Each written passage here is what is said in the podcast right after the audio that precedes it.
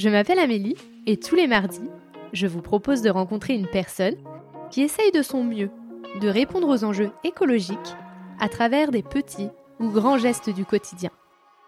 J'espère que vous écouterez avec affection leur chemin, leur combat, leur colère, ainsi que leur joie, leur fierté et leurs bons conseils.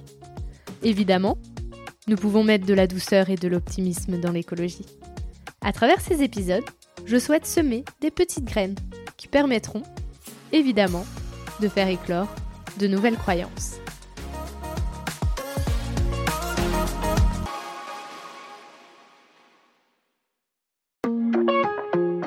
De toute façon, la sobriété, c'est en premier lieu questionner les besoins, en fait, se dire j'ai compris que mes activités allaient avoir un impact environnemental, que ce soit numérique ou pas, en fait. Il faut que la somme de toutes nos activités ne dépasse pas les limites planétaires. Donc on peut optimiser nos activités, faire en sorte que qu'elles soient plus efficaces, faire en sorte qu'il y ait moins de gaz à effet de serre, mais euh, généralement ça vient un peu des vases communicants, euh, ça vient agresser entre guillemets une autre limite planétaire. Donc on peut faire au mieux, mais il y a un type de geste qui est qui lui ne fait qu'améliorer la situation, c'est la sobriété, c'est-à-dire mm. se dire volontairement bah non en fait ce que j'ai besoin de plus, ce que j'ai besoin de d'avoir un truc a l'air mieux, bah peut-être pas en fait. Il faut d'abord questionner ses besoins. Ça c'est la priorité parce que ça draine toute la suite et surtout il n'y a pas a pas d'effet de bord, il n'y a pas a pas d'effet caché de déplacement, d'impact environnemental sur un autre sujet.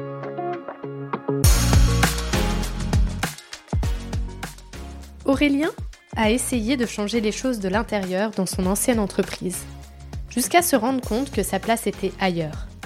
Cet ailleurs, c'est l'animation, la formation, donner des prises de conscience écologiques pour que les entreprises et les particuliers puissent faire de l'écologie un projet long terme et à 360 degrés. Je vous laisse en compagnie d'Aurélien.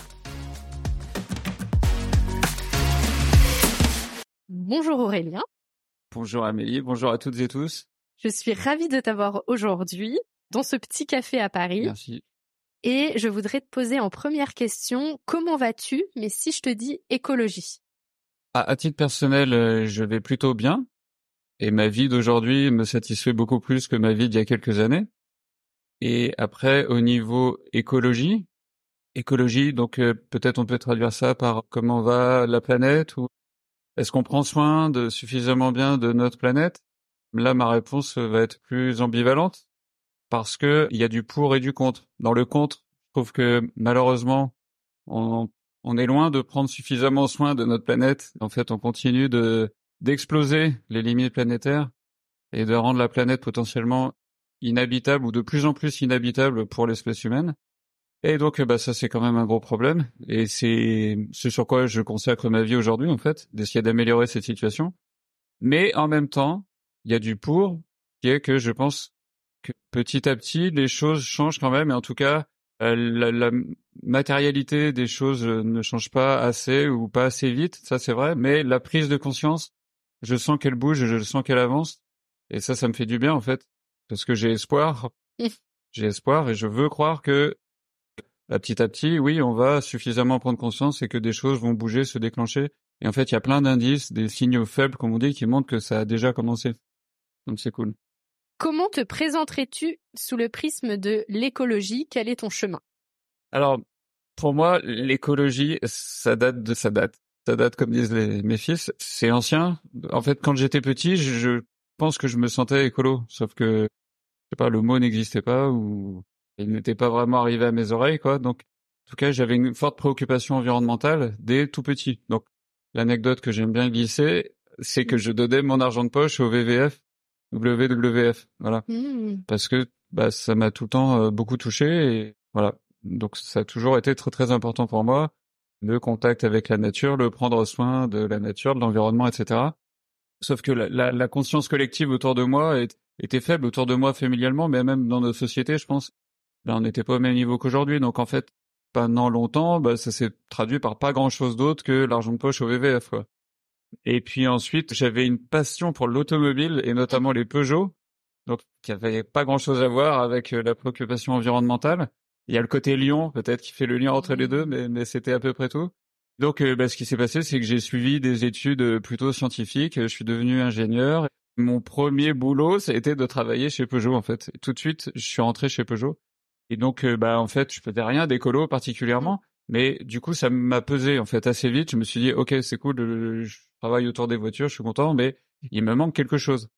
Et donc, euh, au bout de quelques années, en discutant avec des collègues euh, à qui j'exprimais ça, quoi, bah, il y a un moment une copine qui m'a dit, bah tiens, regarde, on crée un groupe de de centraliens, donc d'ingénieurs centraliens, autour de sujets de transition énergétique. Ça va te plaire, viens, toi qui es un peu écolo, ça devrait te correspondre. Et donc j'y suis allé effectivement. Donc ça s'appelle Centrale Énergie. Ça existe encore. On organise des conférences et des, des, petites publications sur le sujet de la transition énergétique. Et donc je me suis dit ouais super. J'ai donc j'ai contribué à la création de ce truc et ça va me soulager. En fait, ça va m'apporter le côté écolo plus ou moins en lien avec mon boulot et tout. Donc c'était pas mal. Et en fait, c'est pas ce qui s'est passé. Mmh. C'est pas ce qui s'est passé. Ce qui s'est passé, c'est que ça m'a ouvert les yeux. En fait, ça m'a documenté sur autre chose que les petits oiseaux, les petites fleurs et le VVF. En fait, ça m'a permis de me former sur le sujet énergie-climat. Par exemple, c'est à cette occasion que j'ai lu les écrits de quelqu'un qui s'appelle Jean-Marc Jancovici. Mmh. Et en fait, ça m'a pas du tout soulagé. En fait, ça m'a mmh. pas du tout soulagé. Ça m'a plutôt mis une claque mmh. et ouvert les yeux sur des sujets euh, énormes. Bah, alors en gros, le sujet énergie-climat que j'avais pas en tête du tout. Enfin, en tout cas, pas à ce niveau-là, à ce moment-là. Et donc euh, finalement, ça m'a pas soulagé, ça m'a plutôt stressé, ça a augmenté mon, mon, stress de à la fois ma dissonance, quoi, à la fois de travailler dans l'automobile et à la fois d'avoir cette préoccupation environnementale, quoi, la préoccupation de prendre soin de, de, notre environnement, quoi, on va dire.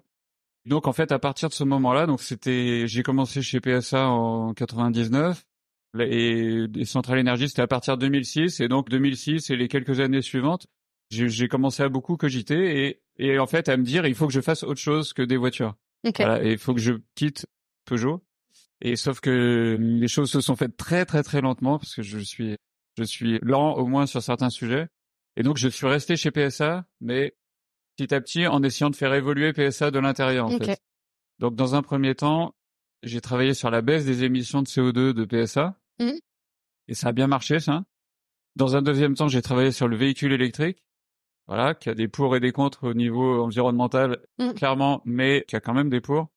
Et tout ça, ça m'a amené jusqu'à 2018, 2019, donc il y a cinq ans, où là, j'ai fini par me dire, ok, ça suffit pas, il faut que je, faut que je fasse autre chose.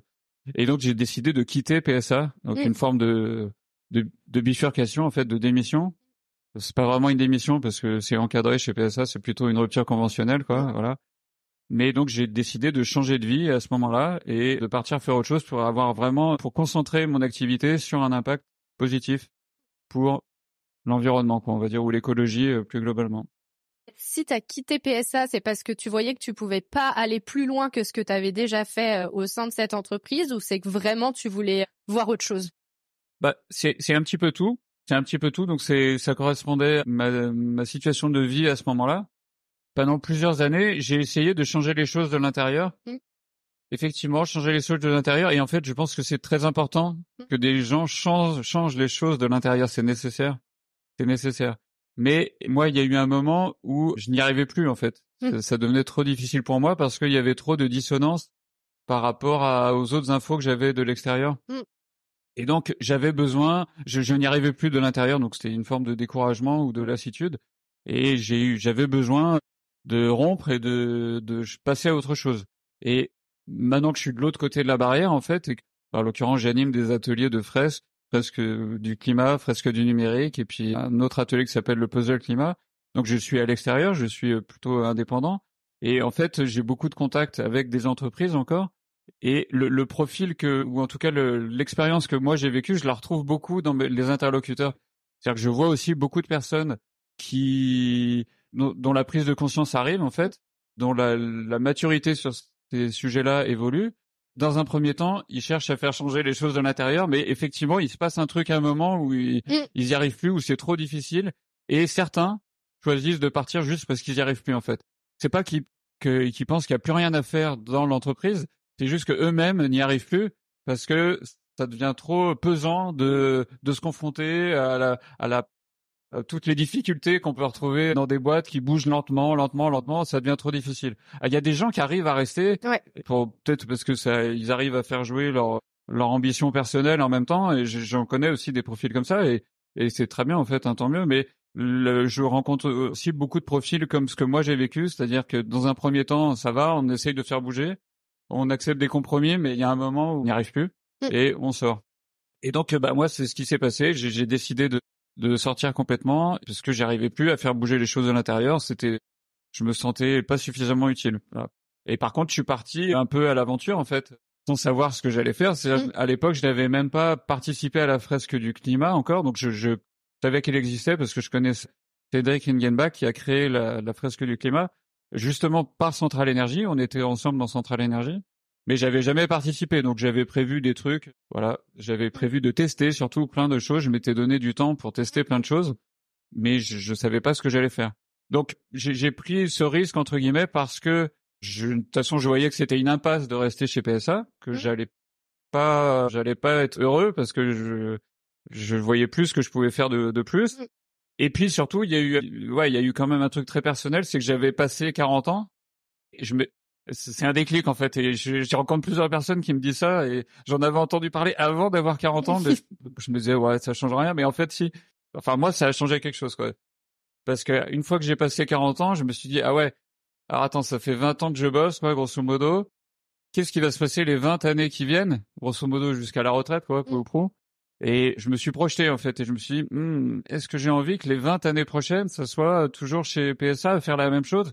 Et là, je voyais que non, ça marchait pas. Je voyais que non, il fallait changer quelque chose. Je, je ne me voyais pas du tout faire les 20 ans qui, qui venaient encore dans le même monde. Je me disais non, il, il y a un truc qui cloche, il faut que je change.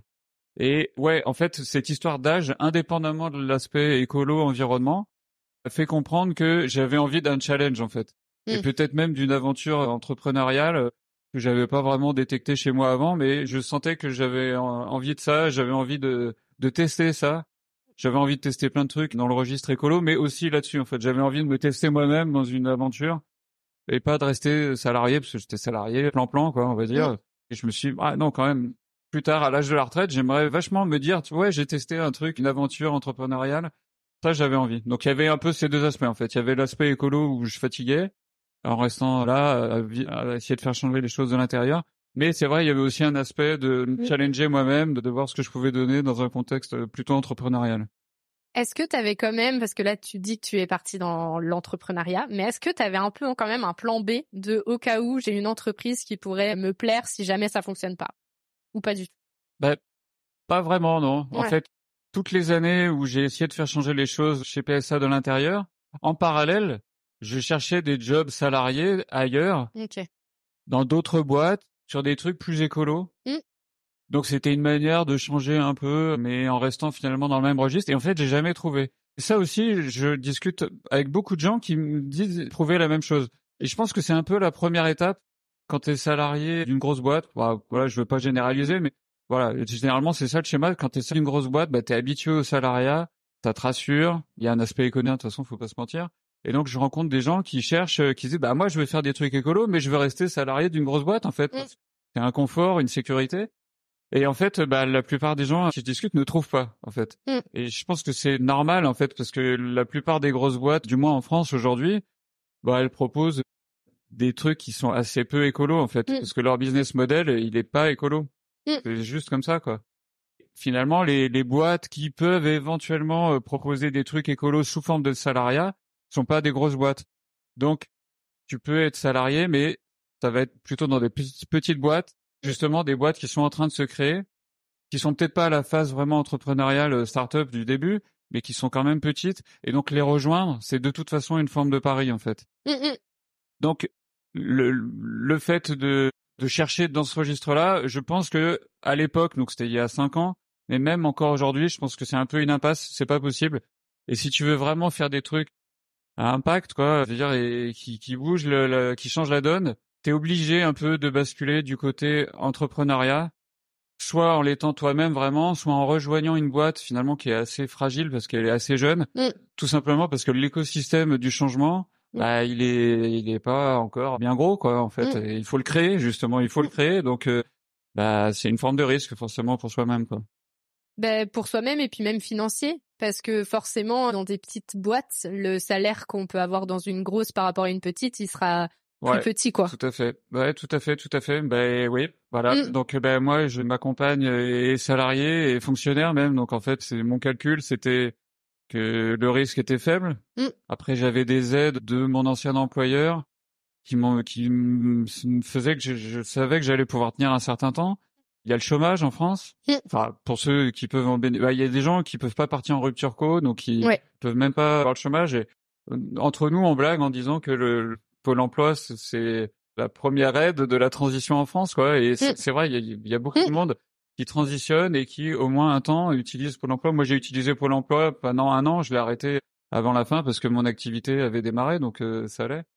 Et mais en fait, pour répondre à ta question précédente, mon calcul aussi, c'était, je m'étais dit bon, ok, je suis aidé, c'est cool, mais en tout cas, j'étais capable de me dire, j'ai un laps de temps pour tester des choses. Mm. Alors vu les aides que j'avais, mon laps de temps, il était important quoi. C'était, mm. j'avais facile deux ans, peut-être même plus, où je savais que j'allais pas avoir vraiment de problème d'argent. Mm. Et je sais que tout le monde n'a pas cette chance. Il y a des gens qui peuvent compter que sur leur épargne perso pour se dire bah je démissionne et puis je vis sur mon épargne. Donc le laps de temps, il est rarement de deux ans, c'est plutôt, je sais pas, six mois, quoi. Mais bon, quand même, c'est, ça permet de tester des choses.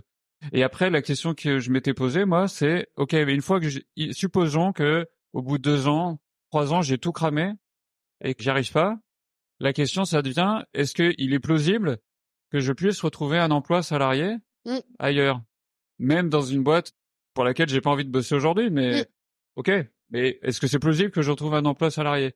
Et moi, dans mon cas, j'ai estimé que ouais, c'était super plausible en fait. Mmh. Et comment ça t'est venu alors cette idée de, de fresque? Et après, tu as une autre partie aussi où tu viens en aide, en conseil euh, dans les entreprises, c'est ça? Alors, assez peu en fait. À l'heure actuelle, bah, je pourrais détailler mon activité, mais Sinon, ma situation actuelle, comment ça m'est venu? Bah, En testant des choses, en testant des choses. Donc moi, c'est ça que je recommande. C'est, enfin bon, il y a des gens qui savent très bien ce qu'ils veulent faire. Hein. Moi, c'était, c'est pas le cas. Mmh. Je cherchais une manière d'avoir de l'impact, un impact positif, et je savais pas exactement comment. Donc, ce que j'ai fait les premiers mois, c'est vraiment que j'ai testé un maximum de choses, que j'ai rencontré un maximum de monde. Ça, c'est, ouais, pour moi, c'est intéressant parce que quand j'étais chez PSA, on m'avait recommandé de réseauter réseauter, donc de mmh. rencontrer des gens et tout, mais j'y arrivais pas du tout et j'aimais pas du tout ça en fait, mmh. parce que je, trouvais ça factice et ça me plaisait pas. Et en fait, dès que j'ai quitté PSA, je sais pas, mon mon, mon mind, ça, ça PSA n'y est pour rien. Hein, J'aime beaucoup PSA. Enfin, c'est Stellantis maintenant. Mais... Oui. Je sais pas ce qui a ce qui a été débloqué exactement chez moi, mais d'un coup, j'ai pris plaisir à rencontrer des gens en fait, mmh. partager leurs expériences, et à recevoir des idées comme ça et à construire des idées en discutant à plusieurs comme ça, comme on est en train de faire en mm. fait là nous deux, tu vois, ça ça me plaît beaucoup en fait. Et petit à petit, j'ai chopé plein d'idées comme ça. Je me suis dit, ah ouais tiens ça c'est intéressant, je voudrais tester ou peut-être tiens bah oui il y, aurait quelque chose à construire là-dessus. Donc euh, j'ai eu une phase, je sais pas, ouais, qui, a, qui, a, duré au moins un an comme ça, de, bouillonnement en gros. Où je me suis autorisé de, à tester plein de choses, à discuter avec plein de monde et à partir dans plein de directions quoi, grosso modo. Et puis ensuite, dans le lot de tout ce que j'ai rencontré, bah, il y a des choses où c'était des impasses pour différentes raisons. Mm. Soit parce que ça me plaisait pas, soit parce que je voyais que je pourrais jamais en vivre. Mm. Et dans le lot, il y avait des trucs où ça me plaisait et je voyais que je pourrais en vivre ou ouais, que je pourrais en vivre et que ça me plaisait, ça me plaisait et qu'en plus je c'était utile au monde. Mm. Que alors ça c'est un truc qu'on appelle l'ikigai. Ah. Ouais, voilà, c'est le, le truc, c'est arriver à détecter quelque chose où à la fois tu es compétent, voilà, fait, et ça sert au monde. Mmh. Voilà, grosso modo, c'est mmh. ça. Et enfin, en tout cas, moi, c'est exactement ça que je recherchais. Bon, et dans tout ce que j'ai rencontré, bah, il y a des choses que je continue parce que ça me plaît et que je suis un peu compétent et ça me rapporte rien. Mmh. Par exemple, je fais des repairs café. Ça, je, j'adore vraiment, mais il n'y a pas de modèle économique pour moi aujourd'hui là-dedans. Donc, bon, bah voilà. Par contre, tout ce qui est sensibilisation, donc essayer d'aider les autres à prendre conscience des, des limites environnementales actuelles bah, pour qu'ils cherchent comment euh, les dépasser, enfin pas les dépasser justement, mais comment dépasser la situation et, faire en sorte qu'on respecte toutes nos contraintes environnementales. Bon bah ça, voilà, je, je trouve que c'est un truc qui, qui, où à la fois je suis compétent, à la fois ça me plaît, à la fois je peux en vivre et à la fois c'est utile au monde. Mmh. C'est les, les quatre piliers du Likigai si je me vois mmh. pas quoi. Donc je suis dans ce registre-là. Donc c'est mmh. voilà pour ta dernière question. À une époque, je me disais, je vais faire de la sensibilisation et du conseil. En fait, non, je suis occupé à 100% sur la sensibilisation aujourd'hui. Et ça me va très bien comme ça, quoi. J'ai une copine, donc Victorine, si elle nous écoute, qui euh, s'est lancée dans tout ce qui est euh, coaching formation de l'ikigai. Donc c'est pour ça que j'ai souri quand tu l'as dit. Et moi, la première fois que j'en ai entendu parler de l'ikigai, c'était juste avant le Covid, en 2019. Et pour moi, mais ça me paraissait mais complètement, euh, complètement fou, un peu tordu et tout. Donc je suis pas allée tout de suite. Je l'ai, j'ai encore jamais vraiment fait. Mais par contre, je vois autour de moi euh, les gens qui l'ont fait, à quel point ça, ça les ouvre, quoi. Et toi, ça fait cet ikigai, tu l'as fait comment? Tout seul, avec de l'aide? Je l'ai fait tout seul, mais je l'ai fait, c'est un bien grand mot en fait. C'est-à-dire que j'ai pas suivi de, de formation ou quoi. Hein. Mmh. C'est que je, suis juste tombé sur le, le schéma de mmh. l'ikigai. et en fait, c'est une grille de lecture. Mmh. C'est une grille de lecture, mais qui te permet de poser sur le papier ce que tu es en train de chercher en fait. Et parce que c'était ce que j'étais en train de chercher moi, effectivement, en étant chez PSA, je cherchais quelque chose dans laquelle, dans lequel à la fois je peux être compétent, à la fois qui me plaise, à la fois qui me permette de vivre, donc qui est rémunérateur, quoi, grosso modo. Enfin, il y a plusieurs modèles d'affaires qu'on peut trouver, mais en tout cas, bah, un des objectifs, c'est d'arriver à en vivre, quoi. C'est la question économique, quoi, globalement, mm. et à la fois qui ait du sens, quoi. Je pense que de plus en plus, les gens cherchent du sens. Mm. moi, c'est ce que je cherchais. Et le sens pour moi, c'est de faire en sorte que la planète reste habitable pour l'espèce humaine, quoi. Grosso modo, c'est ça. Bon, voilà. Donc moi, je cherchais un truc qui réunisse tout ça. Bah, en découvrant la fresque du climat, je me suis dit ah ouais, bah, moi là, on dirait que j'ai trouvé. C'est-à-dire que bah, pour moi, ça avait beaucoup de sens. Il se trouve que tel que ça a été conçu, euh, bah, ça peut être rémunérateur pour les animateurs qui le souhaitent. Et il se trouve que bah, j'avais l'air compétent, quoi, et que ça me plaisait, ça me plaisait, donc euh, j'ai foncé là-dedans je suis devenu, j'ai participé à la fresque du climat. Donc pour expliquer rapidement ce que c'est la fresque du climat, c'est comme moi c'est un peu connu là, mais mm. ça vaut le coup d'en parler. C'est un atelier qui permet de bien comprendre le dérèglement climatique. Donc tout le monde en a entendu parler hein, et de plus en plus du dérèglement climatique. Donc euh, peut-être que tout le monde qui nous écoute se dit ouais bien sûr je connais le dérèglement mm. climatique, mais euh, la réalité c'est que on en entend des bribes par-ci par-là et que la, la réelle compréhension elle est généralement assez faible et c'est assez difficile de toute façon de faire le lien entre tous les éléments dont on entend parler. C'est un sujet compliqué, objectivement compliqué, donc c'est normal de ne pas bien le comprendre tant qu'on ne s'est pas un peu sérieusement formé là-dessus. Pour se former sérieusement sur le sujet, il y a plusieurs façons de faire. Une bonne manière, c'est de lire les rapports du GIEC, qui est un groupement international issu de l'ONU qui fait une synthèse de tous les articles scientifiques pour le sujet il y en a plusieurs milliers chaque année, et les dites synthèses du GIEC qu'on peut lire font quelques milliers de pages en fait. Donc on peut lire ça, mais c'est galère en fait. Et la fresque du climat, c'est un atelier qui facilite l'accès aux informations en fait. Donc c'est une manière de résumer tous ces rapports. Et sous quelle forme? Eh ben sous la forme d'un atelier qui dure seulement euh, trois heures, mm. une demi-journée on va dire, et surtout qui est assez ludique en fait, qui est très participatif, collaboratif. On regroupe des participants, donc on fait des équipes de 5, 6, 7, 8 personnes.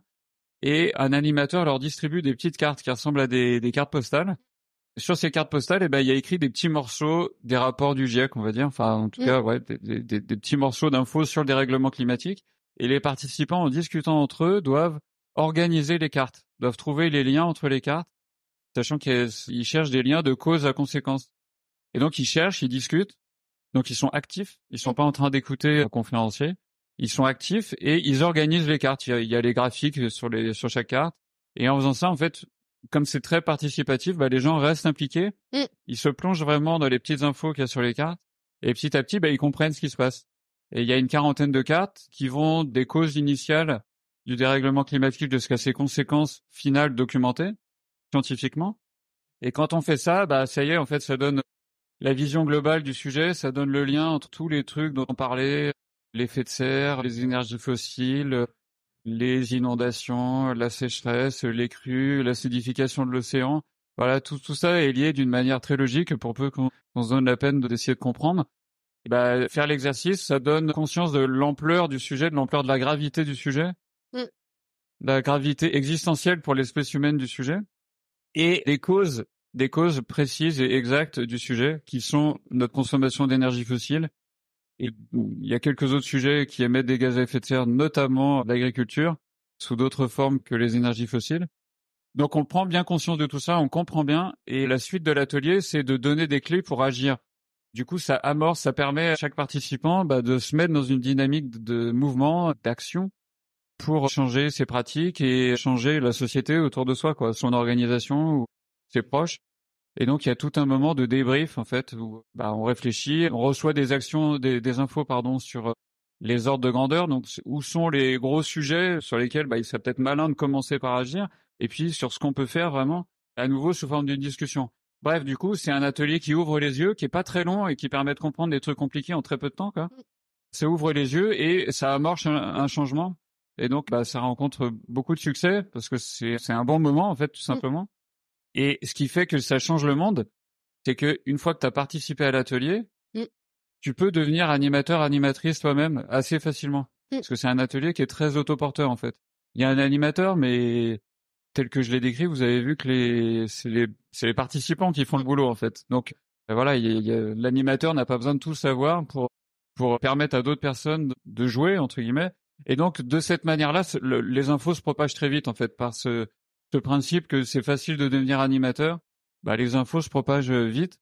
Bah, c'est vraiment cool quoi. Ça aide à, changer le monde. Et aujourd'hui, il y a un million trois cent mille participants, je crois. Mm. Donc c'est quand même colossal. Donc c'est un super modèle et que j'ai repris avec Yvain Mouneux, donc un copain, pour euh, parler des impacts environnementaux du numérique mm. dans un atelier qui s'appelle la fresque du numérique, qui reprend le même modèle, mais pour parler bah, des impacts environnementaux du numérique, parce que ouais, le numérique a des impacts environnementaux, même si même si on a tendance à se dire c'est dématérialisé, c'est virtuel, donc euh, il n'y a pas d'impact. Bah si, en fait, il y en a beaucoup. Et pas du tout là où on de prime abord. Ils sont pas dans les emails, ils sont pas dans les data centers, ils sont euh, dans autre chose. Donc c'est important de bien comprendre ça, quoi. Voilà. Et je voulais rajouter aussi que euh, ce type de fresque, c'est pour tout le monde. C'est-à-dire que si on n'est pas scientifique, on va pouvoir s'en sortir.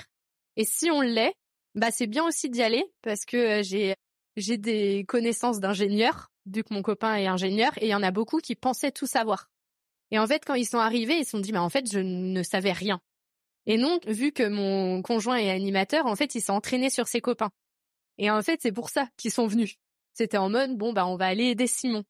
Mais sur le moment, ils y auraient pas forcément été parce qu'ils pensaient vraiment tout savoir, parce que scientifique, parce que on a lu des choses.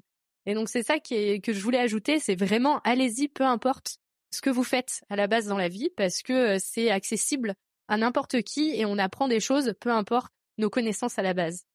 Et pour revenir sur la fresque du numérique, moi ça m'intéresse parce que j'ai fait un peu d'informatique, j'étais product owner.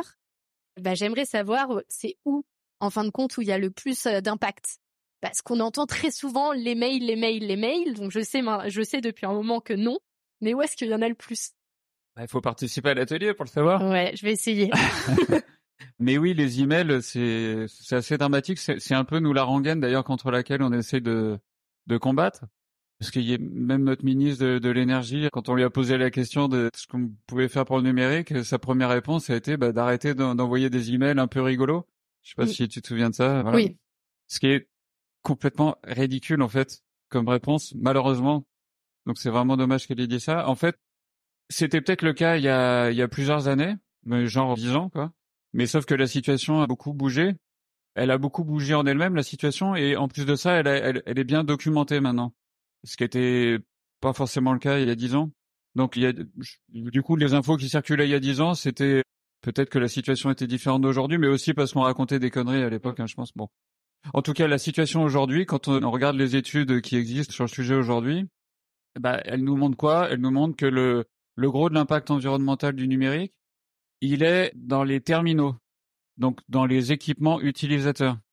Et là-dedans, principalement dans la fabrication de ces terminaux. Quand on parle d'impact environnementaux, en fait, on parle de plusieurs choses. On parle d'un sujet énergie-climat. Hmm. Donc ça, ça fait référence bah, à la fresque du climat, par exemple. Parce que oui, c'est un gros sujet. Et le numérique contribue à nos émissions de gaz à effet de serre, comme d'autres activités. Mais oui, il y contribue. Bon, Là où il contribue le plus, c'est dans la fabrication des terminaux. Voilà. Et puis il y a d'autres impacts environnementaux qu'il faut avoir en tête. Il y a le climat qu'on doit gérer si on veut que la planète reste habitable pour l'espèce humaine. Mais malheureusement, il n'y a pas que le climat surveillé. On commence à parler de sécheresse en France, donc évidemment c'est lié au climat, mais c'est un sujet en tant que tel. En fait, l'eau douce, c'est-à-dire que si le climat est bon, mais qu'on n'a pas d'eau douce, en fait, bah, l'espèce humaine euh, disparaît. Si l'espèce humaine est sur Terre, mais qu'il n'y a pas de biodiversité autour, bah en fait l'espèce humaine disparaît. On ne sait pas vivre sans biodiversité. Si on n'a pas des sols de qualité, ça rejoint le sujet de biodiversité, les sols, mais si on n'a pas des sols de qualité, bah pareil, on n'y arrive pas. Si on a de l'air trop pollué avec trop de, de substances synthétiques, bah on n'y arrive pas non plus. Bref, il y a plusieurs sujets à surveiller, ça s'appelle les limites planétaires. Donc il y a plusieurs manières de modéliser ces différentes limites planétaires. Mais ce qui est certain, c'est que le numérique tape, entre guillemets, dans plusieurs de ces limites planétaires, notamment parce qu'il consomme beaucoup de ressources, de ressources minérales, des métaux notamment, et qui génère beaucoup de, de pollution au moment de l'extraction des matières, mais aussi au moment de la gestion de la fin de vie des objets. Mm. Alors gestion, c'est un bien grand mot parce que euh, la réalité, c'est qu'il y a assez peu de gestion en réalité. On en fait un peu n'importe quoi. Mais c'est quand même une étape du cycle de vie qui génère beaucoup de pollution. Et ces pollutions au sens toxicité, eh ben, ça touche la biodiversité, de même que l'extraction, qui touche aussi la question de la pénurie en eau, comme la fin de vie. Donc, euh, le numérique, c'est le climat, mais ça touche aussi la question des ressources minérales, mais aussi des ressources en eau, des polluants, de diversité autour. Il y a aussi l'humain, conditions de clasher, fabrication, fin de vie, et aussi des questions de santé mentale, d'utilisation du numérique, d'autres sujets plutôt sociaux ou sociétaux. Donc le numérique tape un peu dans tout ça et il y a, voilà, il n'y a pas que le, climat, je le répète, mais la constante, c'est que le, dans, tout ce que représente le numérique, ce qui génère le plus d'impacts environnementaux euh, négatifs, c'est les terminaux et la fabrication des terminaux. Ok. C'est pas, c'est pas les emails, c'est pas les envoyer des trucs un peu rigolos, Mm. même en pièces jointes, même 10 personnes. Ok, bien sûr, ça va générer moins d'impacts environnementaux si au lieu d'envoyer à 10 personnes, t'envoies une personne. Mm. Ok, si t'envoies pas de pièce jointe plutôt qu'une pièce jointe de 1 méga ou 10 mégas ou 100 mégas, ouais.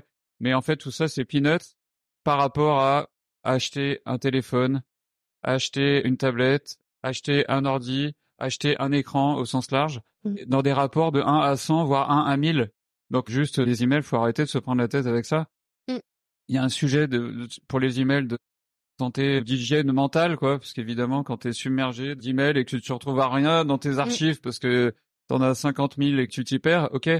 Mais si tu veux, si tu parles vraiment d'impact environnementaux, les meilleurs gestes, c'est de limiter la fabrication d'équipements. Donc, ça veut dire utiliser moins de numérique en premier lieu, forcément. Si tu l'utilises, bah, ça veut dire utiliser du matériel le plus ancien possible. Mm. Donc, ça veut dire prendre soin, faire durer son matériel, éviter de multiplier les appareils, se contenter d'un seul écran. Et si tu dois vraiment racheter, acheter d'occasion. C'est tout simplement ça, en fait. C'est ça les gestes, les gestes numéro un. Numéro un, c'est est-ce que j'ai vraiment besoin de numérique? Mhm. Si j'ai besoin, est-ce que j'ai vraiment besoin de plusieurs appareils pour faire le- ce truc-là Et si j'ai vraiment besoin, est-ce que je suis obligé de, de faire fabriquer du neuf? Est-ce que je peux pas me contenter d'un truc d'occasion ou de réparer un appareil qui était là, etc. Et puis on revient sur la sur la sobriété, sur la simplicité en fin de compte. Qu'il y a toute la partie consommation où on demande, on va dire aux, aux personnes de réfléchir est-ce que j'en ai vraiment besoin? Ben en fait c'est juste faire la même chose aussi dans le numérique quoi. Ouais, exactement, exactement. C'est- C'est exactement le même principe. En premier lieu, de toute façon, la sobriété, c'est en premier lieu questionner les besoins, en fait, se dire, j'ai compris que mes activités allaient avoir un impact environnemental, que ce soit numérique ou pas, en fait. Mm. Les activités humaines ont forcément un impact environnemental, qu'on le veuille ou non. Donc, le but du jeu, c'est que la somme de nos activités, toutes nos activités, la somme de toute l'humanité confondue, faut que la somme de toutes nos activités ne dépasse pas le- les limites planétaires. Donc on peut optimiser nos activités, faire en sorte que qu'elles soient plus efficaces, faire en sorte qu'il y a moins de gaz à effet de serre, mais euh, généralement ça vient, c'est un peu des vases communicants, euh, ça vient agresser entre guillemets une autre limite planétaire. Donc on peut faire au mieux, mais il y a un type de geste qui est qui lui ne fait qu'améliorer la situation, c'est la sobriété, c'est-à-dire Mm. se dire volontairement, bah non en fait, ce que j'ai besoin de plus, est-ce que j'ai besoin de d'avoir un truc qui a l'air mieux, bah peut-être pas en fait. Faut d'abord questionner ses besoins. Ça c'est la priorité parce que ça draine toute la suite et surtout il n'y a pas il y a pas d'effet de bord, il y a pas il y a pas d'effet caché de déplacement d'impact environnemental sur un autre sujet. Si je si je veux réduire l'impact environnemental, par exemple, du fait de chauffer chez moi, mmh. je peux, dans un premier temps, je peux me dire, ok, juste je me chauffe au gaz, ça fait des gaz à effet de serre, c'est embêtant. Bah tiens, je peux mettre un chauffage électrique ou une pompe à chaleur, quoi. Mmh. Ok, et c'est vrai, je, je peux faire ça.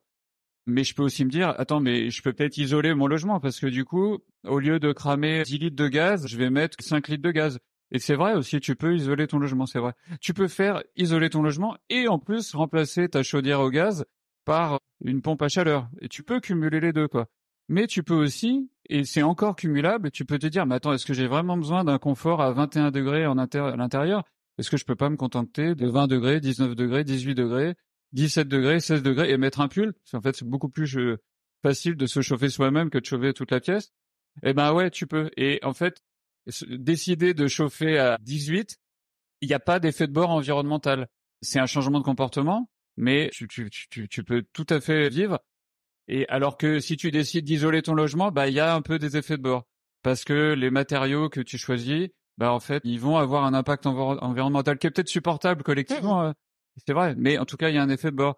Quand tu choisis de remplacer ta, ton, ta chaudière au gaz par une pompe à chaleur, bah il y a un effet de bord aussi parce que ta pompe à chaleur, bah déjà bon, il a fallu la fabriquer, faudra la gérer en fin de vie, et puis elle consomme de l'électricité. Et l'électricité, bah elle sort pas d'une boîte magique, il faut la fabriquer d'une manière qui a forcément des impacts environnementaux négatifs, forcément. Qu'on parle de nucléaire ou d'énergie renouvelable, il y a un sujet de matière, il y a un sujet éventuellement de déchets radioactifs. Donc, bref, il y a, dès qu'on consomme de l'énergie, on a euh, des effets de bord. Donc la sobriété, c'est de seule manière, la seule manière de ne pas avoir d'effet de bord du tout, de limiter de manière certaine ces impacts environnementaux.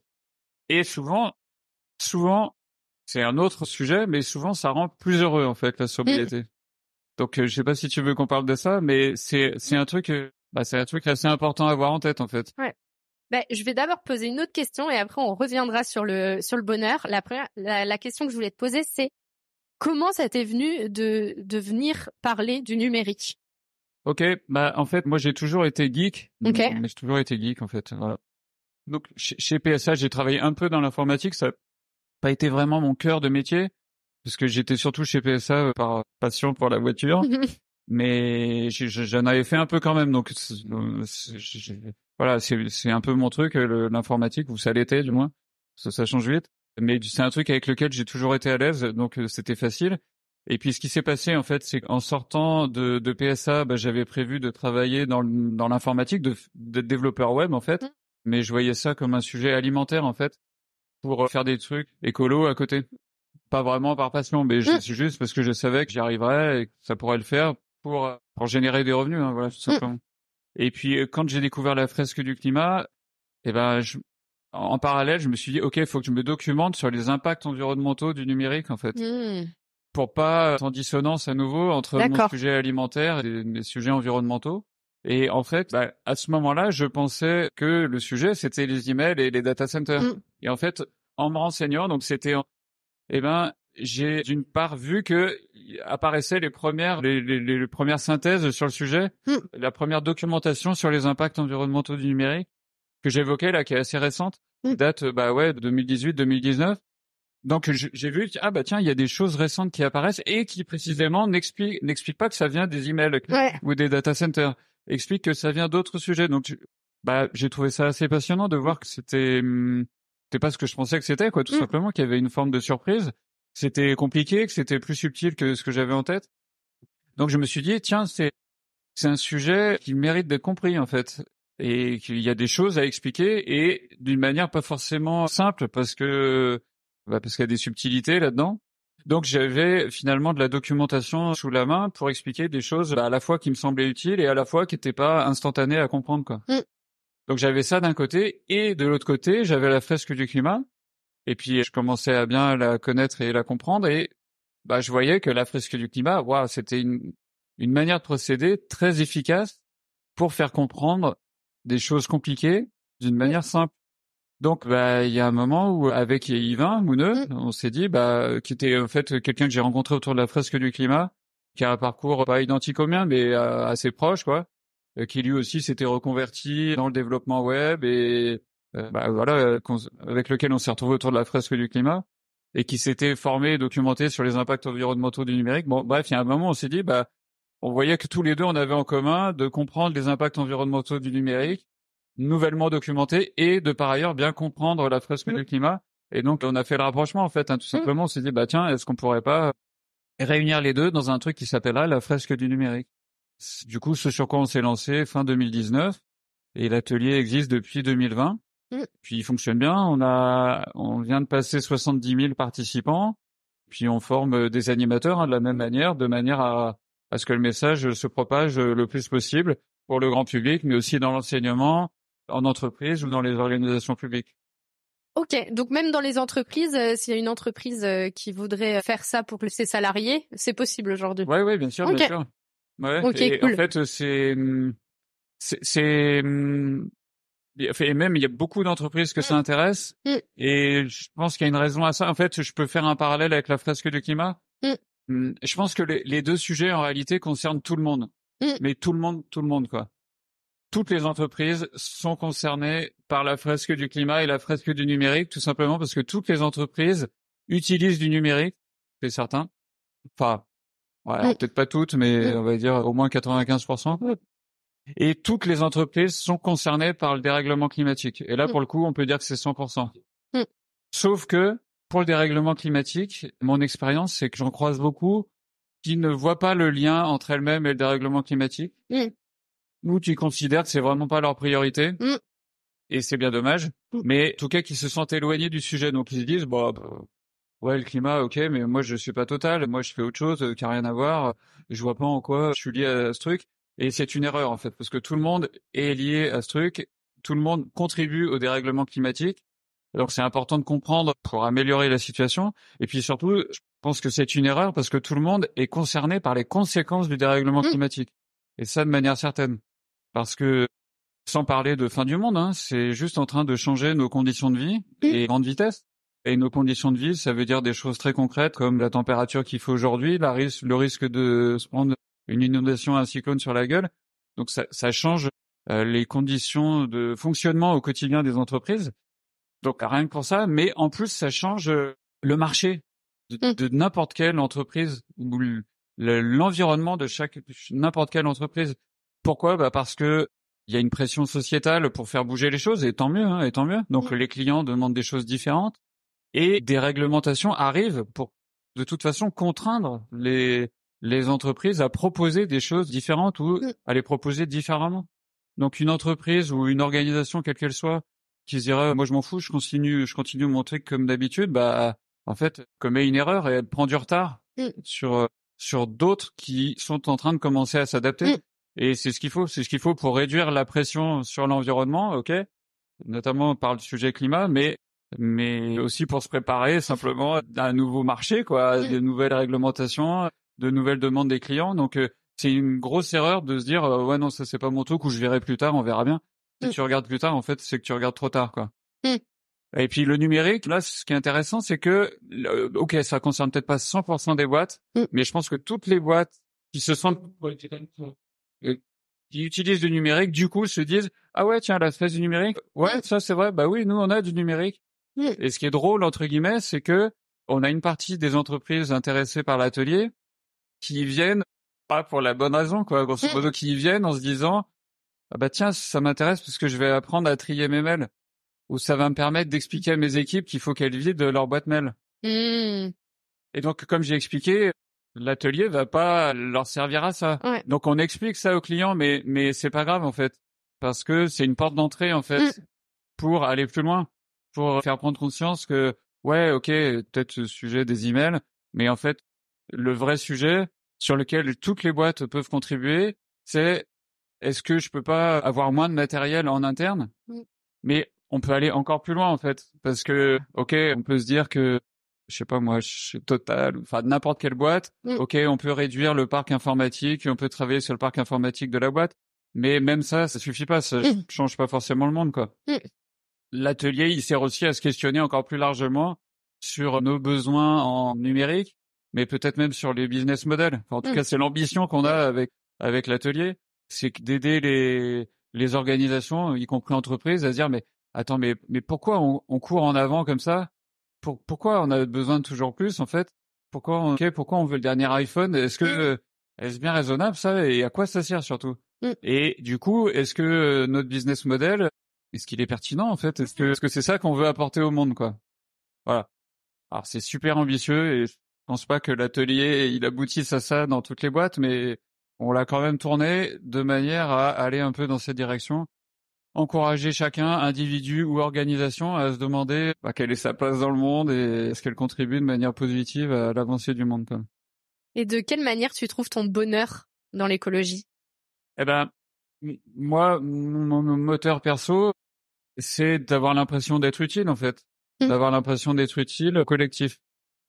Voilà. Après, dans mon parcours perso et ma bifurcation que j'évoquais tout à l'heure, c'est c'est des choses que j'avais du mal à formuler même à l'époque. Hein, donc c'est, enfin, je veux dire, c'est un parcours de vie en fait. C'est des choses qui avancent petit à petit.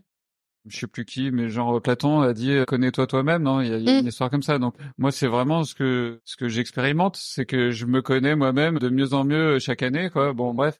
Et du coup, je vois que je vois que ce qui est important à mes yeux, c'est d'avoir l'impression euh, d'être utile à la collectivité. C'est peut-être pas le cas de tout le monde, quoi. Mm. C'est ça que je veux dire. Hein. Donc, mm. euh, et puis c'est respectable. Hein. Mm. Il y a des gens euh, qui, pour qui c'est d'autres trucs qui sont importants. Moi, moi, ce qui est important à mes yeux, c'est d'avoir l'impression d'être utile au collectif. Pourquoi? J'en sais rien, mais c'est ça que je ressens, quoi. Donc, dans mes projets actuels, bah, j'ai l'impression de contribuer aux projets dans lesquels je suis voilà, peut-être que je me bourre, mmh, mais mmh. en tout cas, j'ai l'impression de contribuer et c'est ça qui est important à mes yeux, c'est que j'ai cette impression, même si c'est pas le cas, je m'en mmh. fous. En fait, j'ai c'est quand même cette impression. Et puis j'ai l'impression aussi que ces projets, ils contribuent à une amélioration collective. Là encore, c'est peut-être pas le cas malheureusement, mais en tout cas, j'ai cette impression et bah au final, c'est ça qui me rend heureux ou plus heureux que quand j'étais salarié en fait. C'est quand j'étais salarié, eh ben j'avais assez peu euh, l'impression d'être utile au collectif. J'avais l'impression mm. d'être utile à la structure dans laquelle je mm. travaillais, mais j'avais pas l'impression que cette structure était utile au monde, quoi. Et c'est ça qui me manquait. Mm. Est-ce qu'on a besoin de se connaître pour trouver du sens? Bah, je pense que oui. Je dirais que oui. Mais comme je disais, c'est, enfin, en tout cas, moi, rétrospectivement, je pense que c'est normal de ne pas se connaître, de ne pas se connaître en totalité.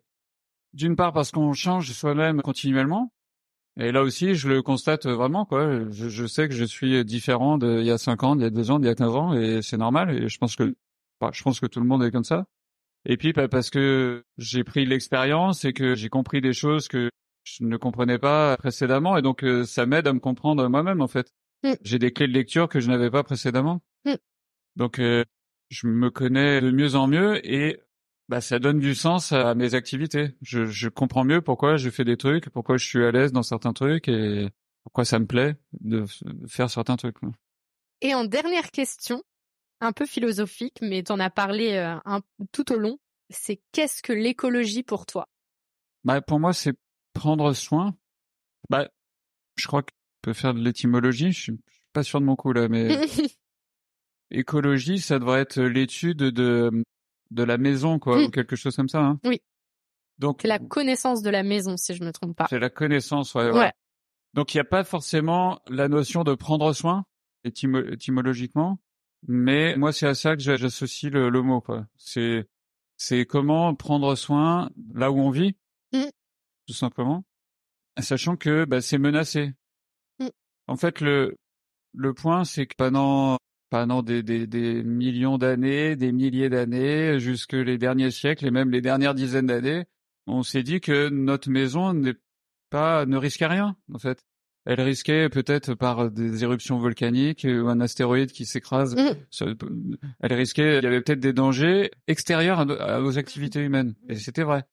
Et du coup, on a conçu tout, nos, tout notre système économique sur ce principe-là, sur le principe que nos activités non pas, ne mettent pas en danger les équilibres de notre maison, mmh. notre maison étant la planète, ne mettent pas les équilibres de la planète tout simplement parce qu'elle est très grande, mmh. beaucoup plus grande qu'un être humain.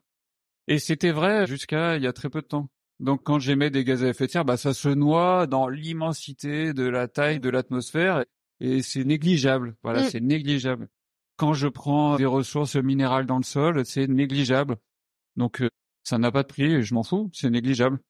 Et puis bah en fait, on arrive à un stade où cette hypothèse que c'est négligeable devient fausse. Mm.